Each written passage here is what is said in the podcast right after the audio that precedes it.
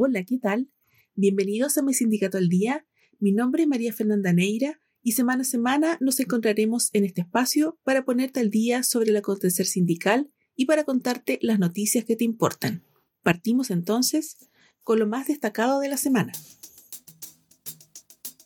Esta semana se instaló el Comité Interministerial de Seguridad y Salud en el Trabajo, conformado por los Ministerios de Trabajo y Previsión Social, Salud, Agricultura, Minería, Defensa, Economía y Transporte.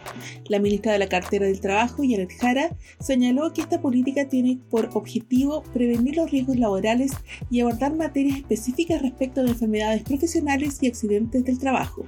En ese contexto, hemos presentado el calendario en el cual estas instituciones presentes, en conjunto con empleadores y trabajadores y con apoyo de la OIT, vamos a llevar adelante la actualización de esta política y las medidas normativas que existen en nuestro país para fortalecer el derecho de los trabajadores y para asegurar también que salgan de sus casas y vuelvan después de su trabajo en perfectas condiciones, tanto físicas como psíquicas.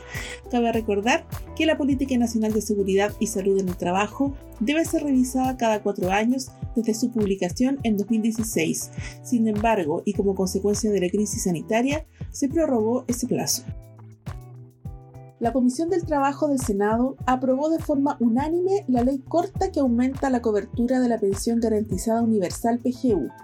Así, el próximo lunes, la iniciativa del Ejecutivo será estudiada por la Comisión de Hacienda y luego será votada en la sala del Senado para finalizar su trámite en el Congreso y transformarse en ley. La propuesta presentada con suma urgencia por el gobierno busca extender el universo de beneficiarios de la PGU. Según cálculos del Ejecutivo, de ser aprobada la iniciativa, esta alcanzaría a más de 70.000 nuevos favorecidos, además de los 2.300.000 beneficiarios que hay actualmente. El proyecto también incluye una serie de artículos transitorios. Entre ellos, se establece que la ley entrará en vigencia el primer día del tercer mes siguiente a su publicación. Ante esta situación, parlamentarios sugirieron acelerar la implementación y que comience a regir el primer mes de aprobarse el proyecto. Sin embargo, la opción fue descartada por el Ejecutivo a través del Ministerio del Trabajo, quien argumentó que se requiere tiempo para realizar los trámites pertinentes una delegación de dirigentes y dirigentes sindicales de Unidad por Trabajo Digno se reunió con la presidenta de la Central Unitaria de Trabajadores CUT, David Acuña, y el vicepresidente de Finanzas, José Manuel Díaz, para dialogar sobre los desafíos del mundo del trabajo, el nuevo proceso constitucional y la unidad sindical, acordando un trabajo conjunto. En el encuentro, el presidente de la CUT hizo un completo análisis del escenario laboral del Chile hoy, los desafíos que enfrentan las y los trabajadores frente a la informalidad y la revolución tecnológica, dado que se está deshumanizando el trabajo.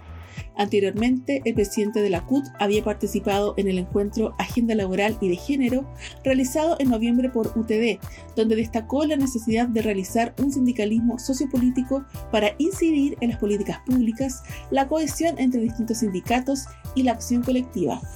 El vicepresidente de Finanzas de la CUT, José Manuel Díaz, felicitó la labor de incidencia en el proceso constituyente anterior llevado a cabo por Unidad por Trabajo Digno, así como su trabajo con parlamentarios durante la tramitación de normas sectoriales como el proyecto de ley de los 14 días compensatorios para los y las trabajadoras de la salud privada o la reducción de la jornada semanal a 40 horas el Servicio de Impuestos Internos recordó a quienes emiten boletas de honorarios que este 2023 la retención será de un 13%. Cabe precisar que el aumento en la retención será de 0,75% por año hasta llegar a 17% en 2028. También el Servicio de Impuestos Internos remarcó que quienes tengan un saldo pendiente del préstamo solidario no olviden que se mantendrá el 3% adicional. Además, el servicio también subrayó que desde el 1 de enero todas las boletas de honorarios se deben emitir electrónicamente. El presidente Gabriel Boric anunció una serie de ayudas sociales y garantías para los chilenos y chilenas. Este año vamos a trabajar aún con más fuerza para garantizar los derechos, para asegurar su seguridad económica, su seguridad social y, por cierto, su seguridad ciudadana, que sabemos que es su prioridad. Mi gobierno está y seguirá en terreno, manifestó el mandatario.